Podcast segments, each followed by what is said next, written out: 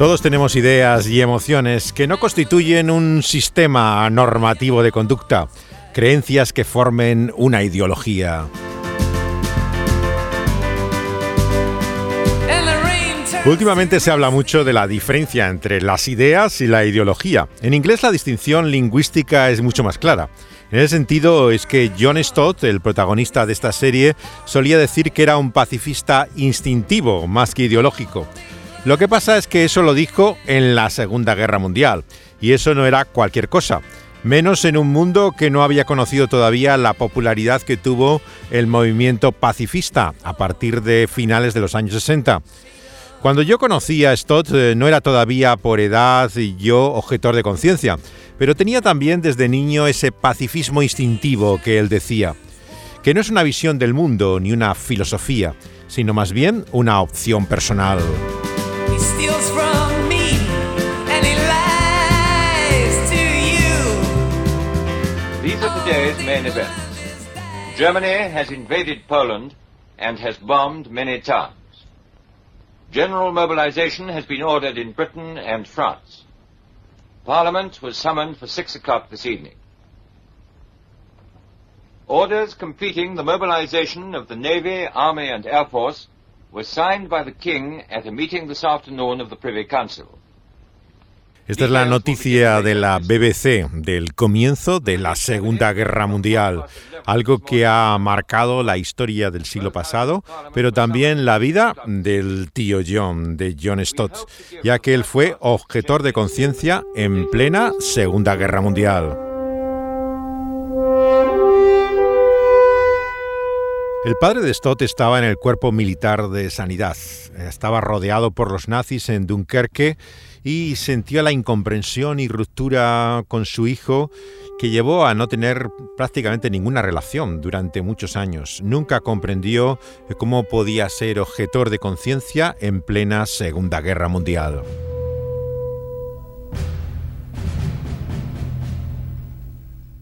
Hablaremos de ello más adelante, pero era un tema desconocido hasta que el amigo de Stott, Tim Dudley Smith, publicara el primer volumen de esa monumental biografía que hizo sobre él. Stott nunca hablaba de ello, de hecho fue algo que marcó toda su vida. Yo creo que era el fondo tal vez oscuro que había detrás de su simpatía y alegría natural. Estaba la tristeza de lo que fue una eh, juventud marcada por la ruptura con su padre.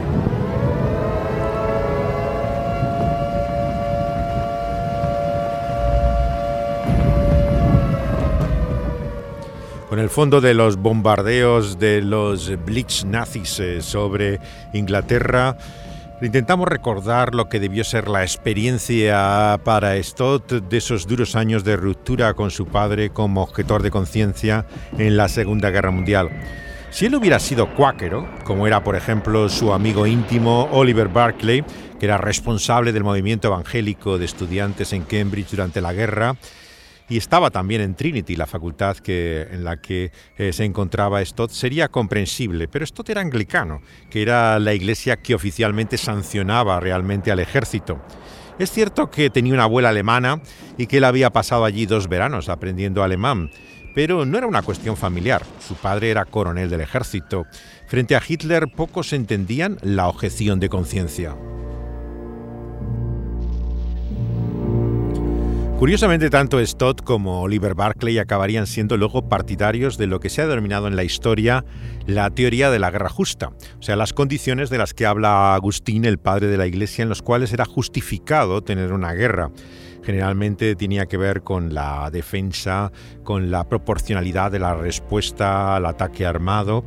Todo condiciones en las cuales se ha considerado legítimo la, la guerra en ocasiones. Yo llegué a la misma convicción que ellos después de haber sido también objetor de conciencia, pero supongo que como Stott decía, tenía siempre ese instinto pacifista. En mi casa creo que era más un sentimiento antimilitarista. He nacido y crecido en una dictadura militar. El franquismo en España acompañaba siempre sus manifestaciones religiosas con las del ejército y los que no compartíamos ninguna de las dos, eh, todo esto nos producía bastante molestia. Si no compartes los ideales de un régimen, poca simpatía tienes por su ejército. Y el servicio militar era obligatorio, además, eh, en casi todos los países hasta hace muy poco.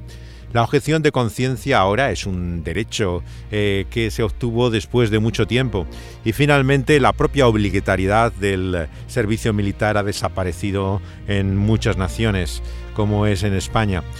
Durante la guerra comenzó en septiembre del 39 Stott a estudiar, eh, antes de llegar a Cambridge estaba en rugby estudiando en la escuela secundaria a punto de entrar en la universidad.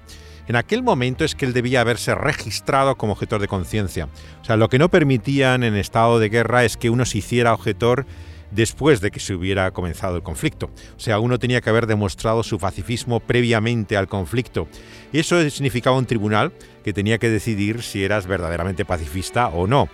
Eh, los miembros del clero solían estar exentos, por ejemplo, de las armas, pero pasaban a formar parte de lo que se consideraba la capellanía militar, que hubiera sido la opción que uno hubiera esperado que esto te hiciera. Lo que ocurrió es que en Inglaterra, en la Segunda Guerra Mundial, para ser aceptado como objetor por ese tribunal, tenías que demostrar esto antes del inicio de la guerra y eh, luego te quedabas, si no, eh, como fue el caso de Stott, en tierra de nadie no podía entrar en la capellanía militar, tampoco era aceptado como objeto de conciencia y estuvo realmente durante mucho tiempo en el limbo de no saber cuál era su posición al respecto, al punto mismo de ser enviado a la cárcel, claro, que era la amenaza que colgaba de él ante él todo ese tiempo. Seis meses antes de empezar la guerra, o sea, poco después de su conversión al cristianismo, Stott había hablado al director del colegio de rugby sobre sus instintos pacifistas como también quería a la vez estudiar teología, se unían siempre las dos cosas, porque pensaba ser ordenado para el ministerio anglicano.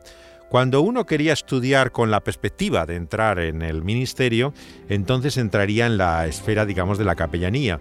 Pero él ni todavía era siquiera, eh, digamos, eh, seminarista, ni siquiera tampoco estaba demostrado su pacifismo tenía que demostrar su intención para ser eh, candidato de la ordenación antes de septiembre del año 39. Quedabas entonces exento de presentarte ante ese tribunal de objeción. Como pueden ver, esto era un tremendo lío, algo que ni siquiera su familia era capaz de desenredar con sus gestiones con gente de influencia. Él había quedado en un terreno muy complicado de cara a su obligación frente a las armas. El problema es que Stott queda registrado en los libros del regimiento al que correspondía estando en el instituto en rugby en Warwickshire. Hasta enero del año 46 sigue registrado como para ser llamado a filas eh, eh, junto con los jóvenes que habían cumplido 20 años. Como veremos, esto le trajo muchos problemas después, claro, porque estaba aparentemente en desobediencia ante las autoridades. Su amigo de Cambridge, Oliver Barclay, había pasado el tribunal como cuáquero el año 38. Estaba, por lo tanto, exento del servicio militar, era objetor de conciencia y no era el caso de Stott de modo alguno. A medida que avanzaba la guerra, la invasión alemana se convierte en una clara posibilidad, al comenzar los bombardeos a Inglaterra.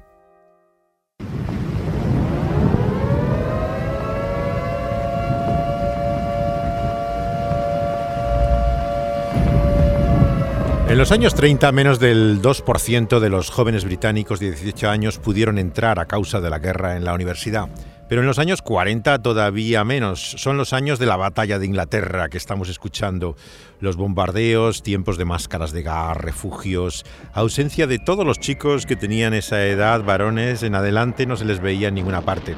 La ciudad estaba llena de evacuados, eso sí, niños que traían eh, de las grandes ciudades al mundo rural y casi una docena de residencias de las facultades estaban llenas ahora de aviadores militares. Estaba realmente en las fuerzas aéreas con una base muy cercana a Cambridge y tenían su residencia en donde los estudiantes habían estado antes. Por la noche había un apagón porque durante horas los bombardeos alemanes destruían las casas y no se podía encender las luces porque era un llamado de atención para que te cayera la bomba y te destruyera tu vivienda. Así que las ciudades estaban en plena oscuridad, también Trinity mismo.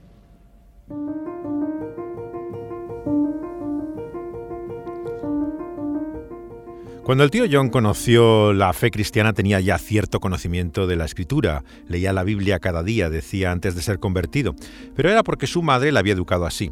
Él no tenía la más vaga idea de lo que trataba, pero no lo entendía aunque eh, seguía volviendo a ella. Cuando nació de nuevo, dice, el Espíritu Santo vino a morar en su vida y la Biblia empezó a ser inmediatamente como un libro nuevo para él. Veinte años después diría todavía con su característica humildad que está lejos de entenderla todavía entonces, pero ha comenzado a comprender cosas que nunca había entendido antes. cambió toda su actitud ante la escritura. Antes la juzgaba. Y el cristianismo evangélico para Stott comienza siempre con la autoridad de la escritura, de la Biblia. Para él es algo fundamental. A sus 17 años empezó a subrayar en rojo los versos del Nuevo Testamento que le había regalado Bass, el evangelista de la Unión Bíblica que visitaba aquellas escuelas de élite en Inglaterra, colegios privados donde se formaba la generación de más influencia para dirigir el país. Comenzó entonces una serie de cuadernos en los que escribía sus notas sobre sus lecturas junto a observaciones de los pájaros, que era su gran afición. En ellos escribía notas también de los sermones que escuchaba, estudios bíblicos, charlas a las que asistió sobre la fe cristiana, y los últimos años en el rugby llevó a varios compañeros a la fe. El verano del 38 fue de nuevo al continente a aprender francés y luego estuvo con Bass en el campamento que tenía la Unión Bíblica en Inglaterra. Vino de Francia con una botella de vino que le traía de regalo. Él todavía no se había enterado que los evangélicos no bebían alcohol y pensaba que era el mejor presente que podía traerle al predicador que le había comunicado la fe cristiana. Así estaba todavía de desorientado. Pero el curso siguiente invitó a otros alumnos a un retiro que tenían en Pascua a la vez que se hacía cargo del estudio bíblico que había llamado al principio el asunto de Bridger, por el compañero que le había invitado al principio, y que él se convirtió en quien le sucediera una vez que acabó este la escuela, era quien dirigía los estudios bíblicos en el colegio. Un compañero de clase llegó a hacer eh, profesión de fe, era Philip Thompson, eh, pero otro también que lo hizo se apartó después, llamado David Jenkins. Así que había vivido de todo, como alguien podía aceptar la misma fe que él y otro también apartarse de ella. Pero eh, la presión del grupo era muy grande, se ridiculizaba a los que iban a la reunión en el tiempo libre, era el domingo después de comer, pero de todo ello aprendió Stott en aquella época. Al llegar a Cambridge, a la universidad, Trinity College había sido fundado por Enrique VIII. Era la facultad más importante de toda Inglaterra. Solamente se aceptaban estudiantes de colegios como estos, eh, muy elitistas. Era un medio, claro, además en aquella época exclusivamente masculino. Solamente había dos universidades en Inglaterra donde iban mujeres. Era Newham y Girton. Stott no tenía sus habitaciones en el patio principal más conocido, sino al otro lado de la calle. Era un dormitorio con un salón de estar en el primer piso, que le llamaban curiosamente la mesa de billar, por el que era la forma que tenía, no porque hubiera esa, mesa allí. Era un patio rectangular que también tenía el nombre del Jardín del Edén, eh, le decían. El espacio de estudio eh, que tenía era un espacio privado durante cuatro años en sus habitaciones dirigido por un tutor especialista en derecho rumano que le dieron al principio, Patrick Duff, que luego fue catedrático de Derecho Civil. Aquellos años Stott se levantaba temprano en la universidad, que era un hábito que mantuvo toda su vida, y comenzaba a despertarse generalmente hacia las 6 de la mañana, era su costumbre, pero luego incluso en aquella época, siendo muy joven, a las 5 incluso estaba ya de pie. Durante hora y media leía la Biblia, oraba en la práctica que en los diarios empezó a llamar con las letras QT, que significa tiempo tranquilo, tiempo de silencio, tiempo devocional, solemos llamarle en castellano, porque era el sentido de ese tiempo. La tranquilidad que buscaba era para meditar en la Biblia y orar. Luego lo que hacía él era leer el periódico. Solía ser The Times, el diario tradicional británico, y lo hacía mientras desayunaba. Era la costumbre inglesa que la ven todavía en las películas, cuando la gente se levantaba, iba al comedor de su casa y con un periódico delante eh, tomaba el té y las tostadas o el desayuno tradicional británico. Él eh, lo hacía como todos en aquella época hacia las 8 de la mañana. Compensaba así las pocas horas de sueño luego con un tiempo de siesta, que eso era algo muy particular de Stott. En inglés le llaman así, con la palabra en español, siesta.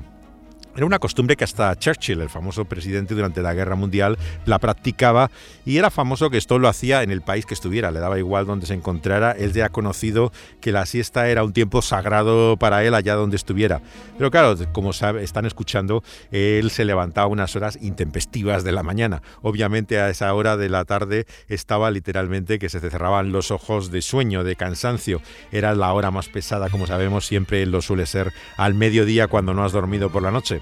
El movimiento de estudiantes evangélicos que había en Cambridge eh, tenía el nombre que se conocía por las letras de sus iniciales, Cambridge Intercollegiate Christian Union, eh, que era, eh, significaba simplemente unión cristiana entre colegios, digamos, facultades de Cambridge. Se había fundado el siglo XIX, en 1876. Tiene sus raíces en el ministerio de un predicador singular, eh, Charles Simeon, que fue el referente antes de Stott de lo que era la predicación expositiva. Él había vivido casi un siglo antes y fue miembro, de hecho, de la junta rectora del King's College eh, y pastor de la iglesia que lleva el nombre de Santa Trinidad, Holy Trinity, donde luego en su púlpito el propio Stott predicaría en muchas ocasiones.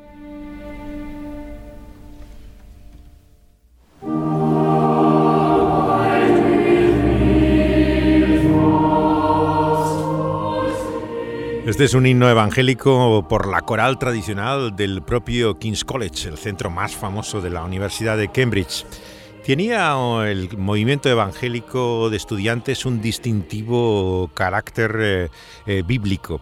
Eh, tenía un ámbito internacional, había anglicanos y miembros de iglesias que eran independientes de la iglesia oficial de Inglaterra, pero con un claro énfasis misionero.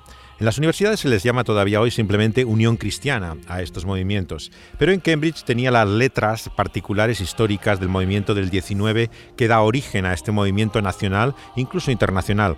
Pero al leerlas, al pronunciarlas, suena como la expresión kick you, que en inglés significa también darse una patada, eh, literalmente, eh, darte una patada a ti o a vosotros. Así que era causa también de muchas bromas la forma en la cual se, se leían sus iniciales. El grupo tenía su base en la propia iglesia de Trinity, donde predicó durante más de medio siglo Simeón, y que se había propuesto no conocer nada más que a Cristo crucificado. Se solía reunir en el edificio que construyeron al lado del templo en honor a un misionero del siglo XIX convertido en la iglesia. Henry Martin fue el pionero en la India y en Persia. Convertido bajo el ministerio de Simeón, Kikyu rompió con el movimiento de estudiantes cristianos que había desde 1910. Esta asociación había abrazado la teología moderna, digamos, rechazaba la autoridad de la Biblia, no hacía énfasis en la cruz eh, y la deidad de Cristo era cuestionada. El primer presidente fue el futuro arzobispo de Sydney, Howard Mowley. Tras la Primera Guerra Mundial, muchos excombatientes van a la universidad y la dirección de este movimiento histórico de estudiantes cristianos hace un intento de acercamiento a CQ, al movimiento evangélico, el año 1918 la idea era de que aportaran algo del calor devocional evangélico, el entusiasmo evangelístico, a ese movimiento que estaba debilitado ya por la guerra y muy reducido. El presidente de CQ era entonces Norman Graff. Tras las conversaciones que tuvieron en Trinity, Graff concluye que no podían unirse a un grupo que no mantenía la sangre de Cristo como el centro de su fe. Esto era más importante para Stott que ninguna otra cosa. Su libro La Cruz de Cristo, de hecho, es una reflexión que nace de este conflicto que vive ya de estudiante, la centralidad de la cruz para la fe cristiana. En los años que estudia en Cambridge, Stott, del 40 al 45, el grupo bíblico universitario dice Stott que le dio amistades, enseñanza, libros y oportunidades de servicio.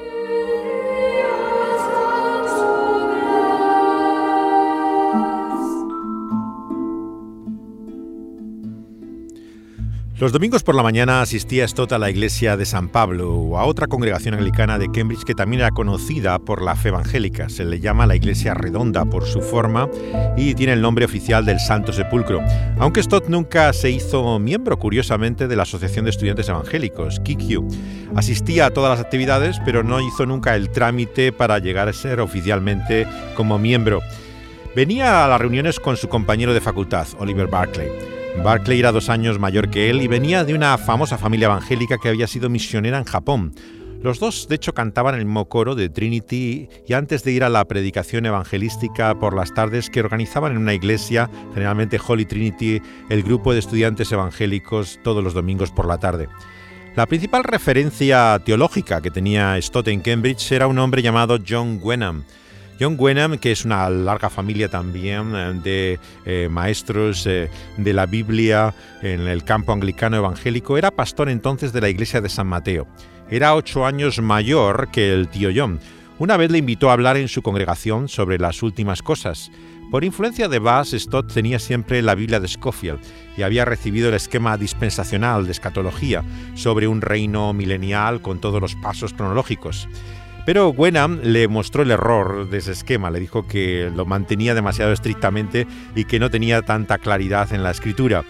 Él fue también quien le introdujo a la monumental biografía en dos volúmenes que había del misionero en China Hudson Taylor, de la que aprendió también mucho, dice, sobre la fidelidad de Dios y la necesidad de tener la fe como un niño, tanto en el ámbito material como en el espiritual.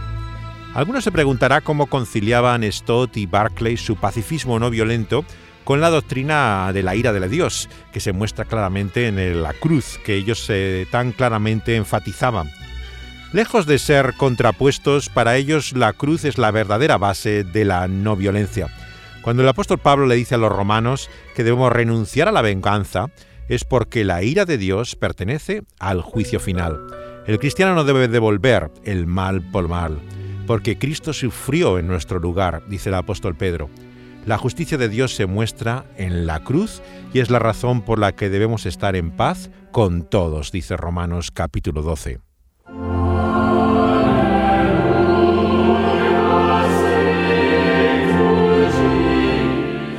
La resurrección de Cristo está en el corazón mismo de la fe cristiana, como nos recuerda este himno que canta aquí la coral del King's College de Cambridge, este conocido eh, cántico de proclamación de la victoria de Cristo frente a la muerte.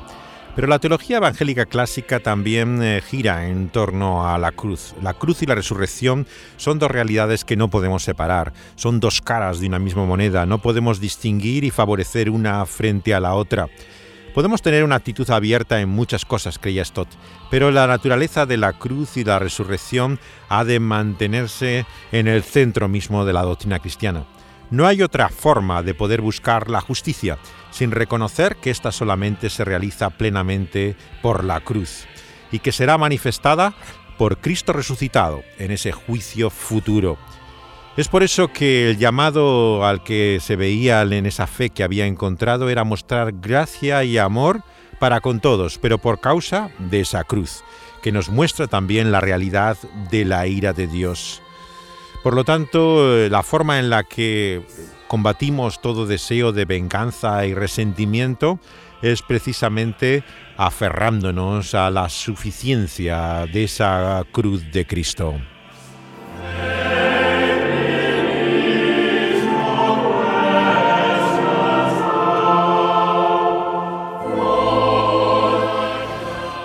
Solo así podemos renunciar a la violencia, como hizo Stott, por la otra violencia, la violencia de la cruz.